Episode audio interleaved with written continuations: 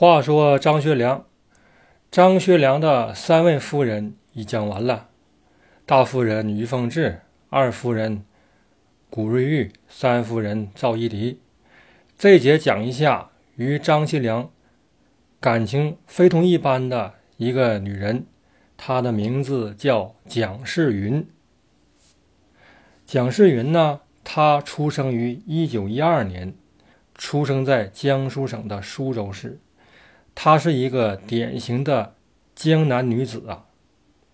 蒋世云他们老家在江苏的吴县，他的祖父在无锡经商，家境小康。他的爸爸叫蒋吕甫，他父亲呢是北京大学西语系毕业的。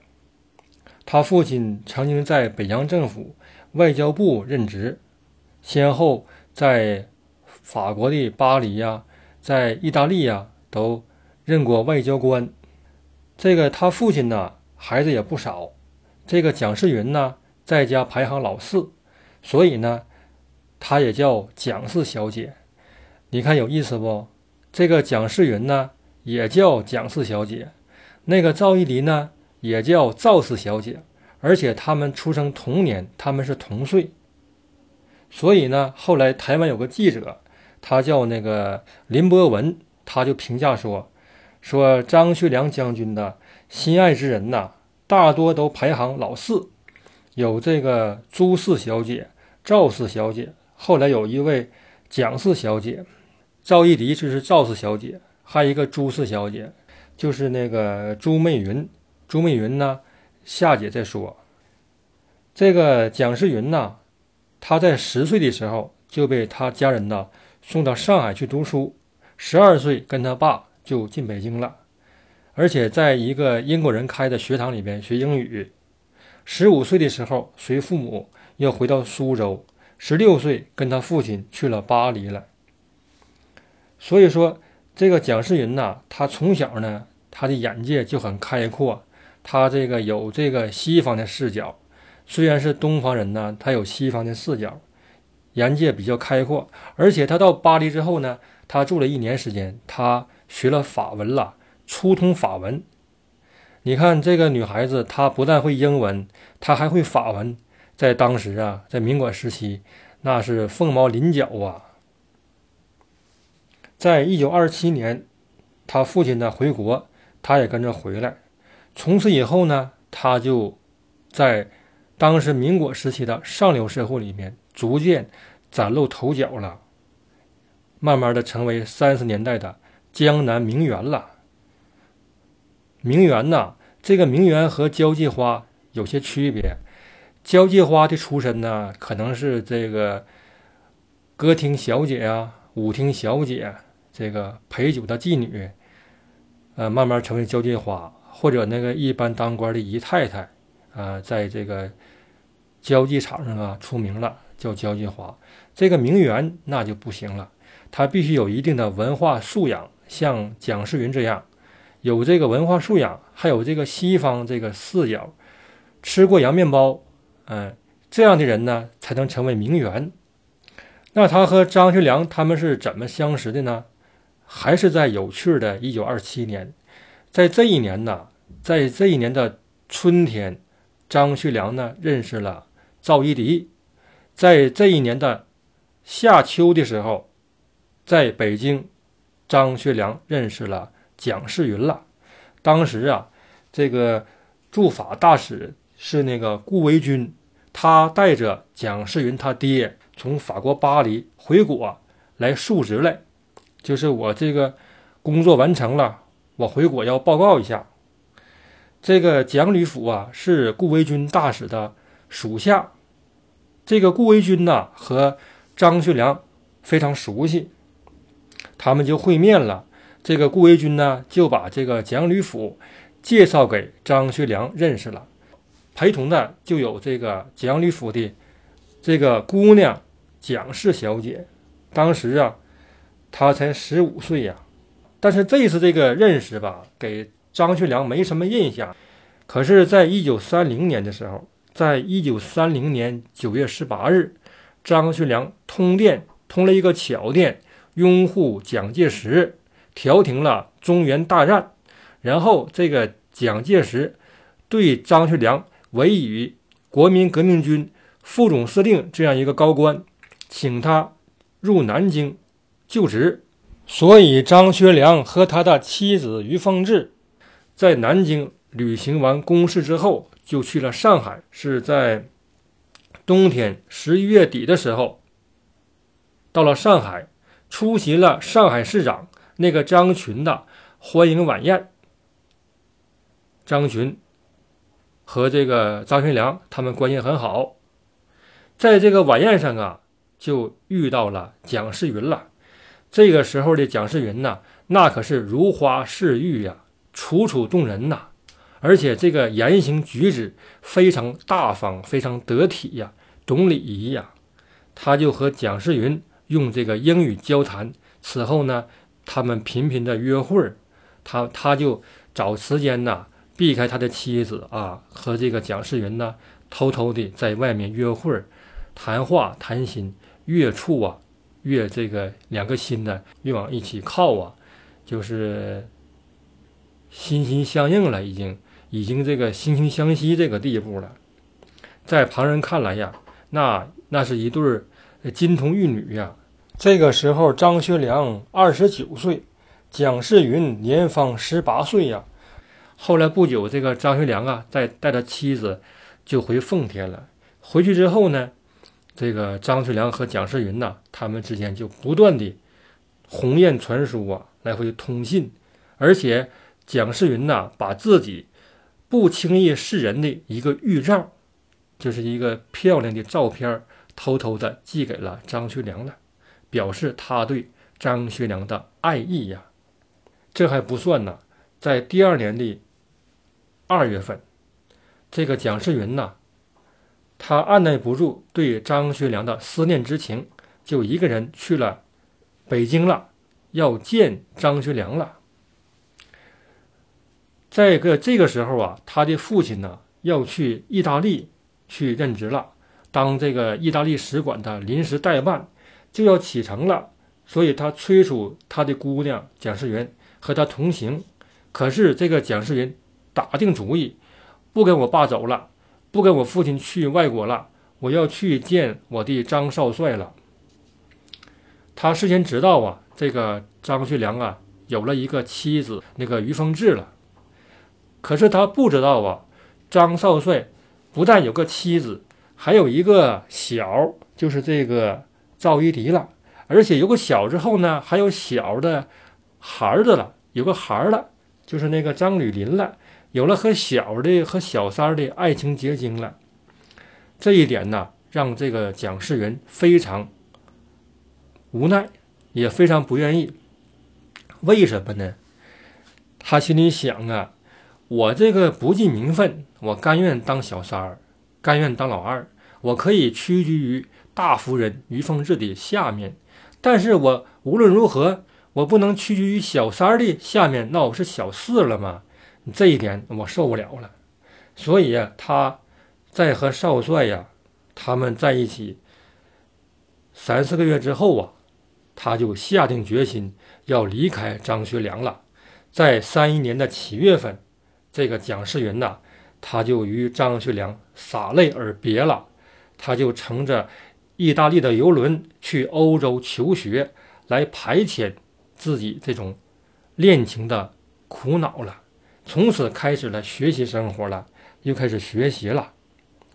在欧洲求学期间呢，张学良偶尔啊给他写信，给他寄名片可是这个蒋世云为了斩断情丝啊，就坚决不回呀。抽刀断水，水更流；举杯消愁，愁更愁。他要挥刀斩断三千里情丝，他很有这个决心呐啊！他在三一年九月份在罗马就遇见了他的未来的丈夫了，就是这个贝祖仪了。这个贝祖仪呀，已经是三十九岁了。这个贝祖仪，而这个蒋世云呢，他才十九岁，他们之间差二十岁，是不是啊？可是这个贝祖仪啊，他和蒋世云他们以前就认识，在这个上海的各个聚会上啊，他们就认识，有这个交往。贝鲁伊到这个罗马来干什么来了？来散心来了，因为他的妻子啊去世不久，就到罗马来旅游观光来了。贝鲁伊啊，这个时候已经有六个子女了，其中有个儿子就叫贝聿铭，是后来的美国乃至华人世界的一个建筑大师。贝主伊这个人呢很有学识，他当时啊在那个中国的银行，在中国中央银行做这个上海分行的。一个经理，他后来呢，在一九四六年的时候任民国中央银行的总裁了，所以他也是一个很了不起的一个人物啊。他和蒋世云他们认识之后呢，他们就一见倾心了。蒋世云呢，也向他倾诉自己这个这个失恋这个苦恼，贝汝仪呢就安慰他，所以他们慢慢的，他们俩就擦出了爱情的火花了。老夫呢娶了个少妻。蒋世云呢，他决定啊，就嫁给他了。所以他们在一九三二年春天，他们就回国了。蒋世云呢，不顾他父母的反对，就执意与贝祖仪结婚了，当了他儿子贝聿铭的后妈了。呃，这个蒋世云呢，给这个贝祖仪还生了一个姑娘了。他们结婚了，这个张学良啊，送了一份贺礼。蒋世云呢，结婚之后。大部分时间生活在国外。贝祖仪这个人呢很好，很大度，他尊重蒋世云在社会上的这些朋友圈子。一九三六年的十二月十二日，发生了西安事变了，张学良啊不久就被囚禁了，所以这个蒋世云呢非常担心张学良的安危呀。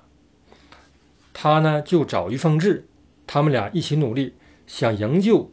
张学良，后来蒋世云通过她的丈夫贝祖仪，终于获得当局的批准，在浙江奉化的雪窦山见到了张学良。虽然见面时间很短，他也跟张学良说了很多安慰的话，让张学良啊感到有一种朋友的温暖。当天，这个。蒋世云呢，就离开了张学良。他这个见面呢，也是由这个戴笠安排的，因为戴笠和她的丈夫贝祖仪还有张学良他们的关系都很好。后来，在一九七九年前后，蒋世云呢又从美国坐飞机去台湾，又见了一次张学良。这一次见面呢，有人给他抹黑了。给这个蒋世云泼脏水，说当时赵一荻呀去美国看儿子去了，蒋世云趁机从美国飞到台湾，要与张学良重温旧梦。但实际并不是这样，实际上是蒋世云和张学良他们在一个饭馆里边见的面，而且这个饭馆里面就有当时的特务，门外呢也有特务。而且陪张学良来的有一车的特务，张学良自己坐一个车，后面有一车的特务来跟着他，因此只是他们在饭馆吃了一顿饭，仅此而已。一九八二年十二月，蒋世云的丈夫贝祖仪病故了，他们的女儿也长大了，在纽约的一家书店当店员，每周六的时候。他的女儿回家与蒋世云共度周末。蒋世云此后啊也没有改嫁，她在给别人的名片上都是写着“贝蒋世云”这四个字，表示她从一而终的决心。她的丈夫给蒋世云留下很多财产。蒋世云的家在纽约市曼哈顿的高级住宅区。贝祖仪的儿子贝聿铭对蒋世云这个继母。也很好，他们经常来往。蒋世云平时就在曼哈顿呐，和民国的那些遗老遗少们在一起打麻将啊，在一起娱乐。他的生活啊也很充实，也很开心。到了一九九一年的三月十号，张学良和赵一荻呀他们就去美国探亲去了。到了美国，张学良、赵一荻他们先后住在了张吕英、张吕林的家里边。然后没有几天，张学良就说了：“我要去纽约去见一个老朋友，而且这个老朋友呢，还是一个女朋友。”他的妻子、他的孩子们呢，不理解，问他，他也不说。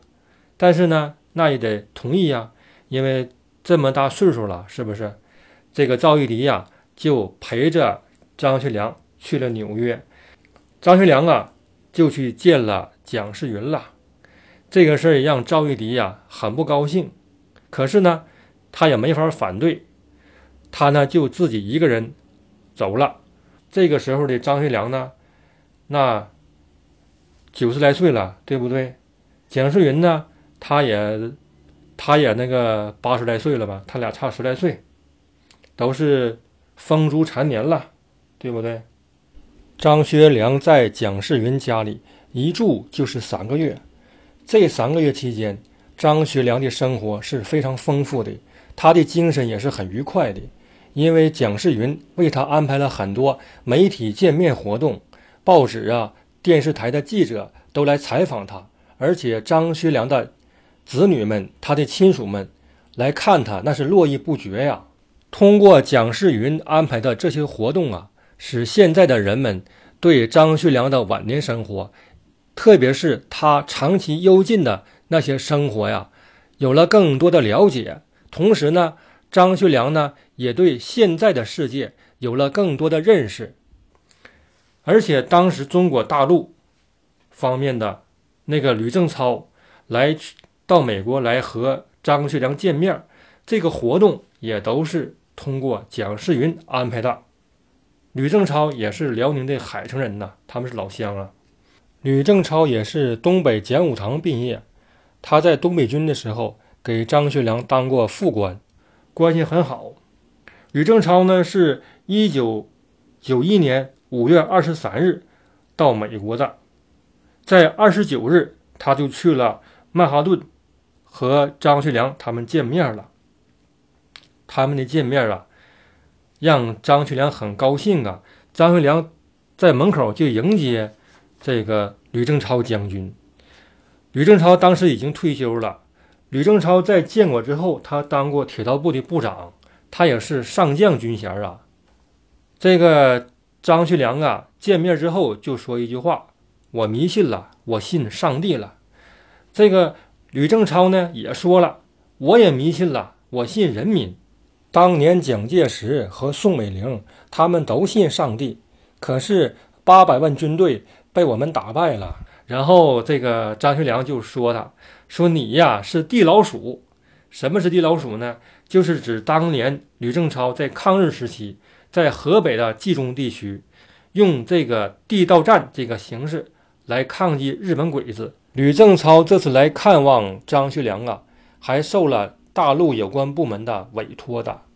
他带了一封信，这封信是周恩来的夫人。”邓颖超写的这个信上就表达了对张学良的问候，请他在方便的时候，在自愿的情况下，可以回大陆去走一走、看一看。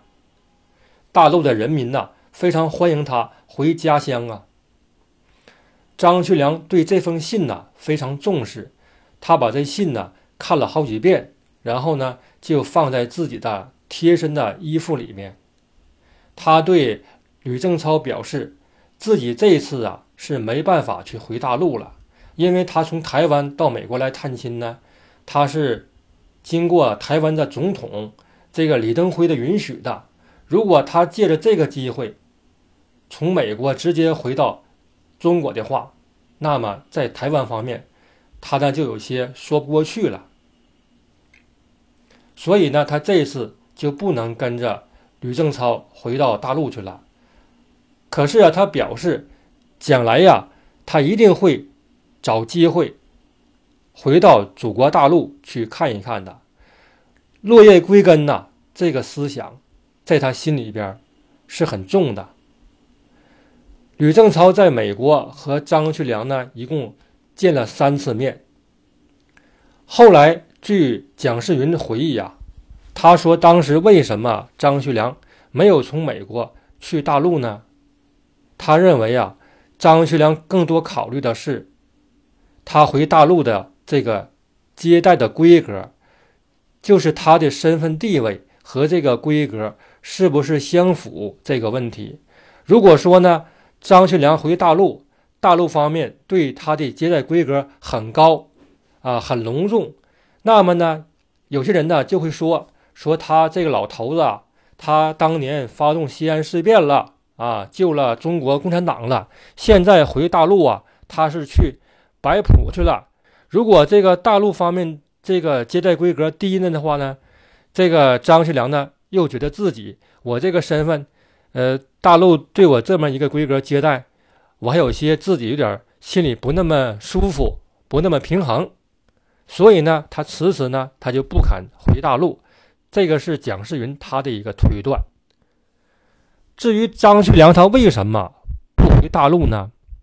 据我的个人分析呀，就是在当时的大陆和台湾这个形势下，他没法成行。因为当时李登辉呢在台湾，他搞那个一中一台，在九二年的时候呢，才勉强通过了一个九二共识。这个九二共识呢，也是说一中各表，就是当时大陆和台湾这个关系。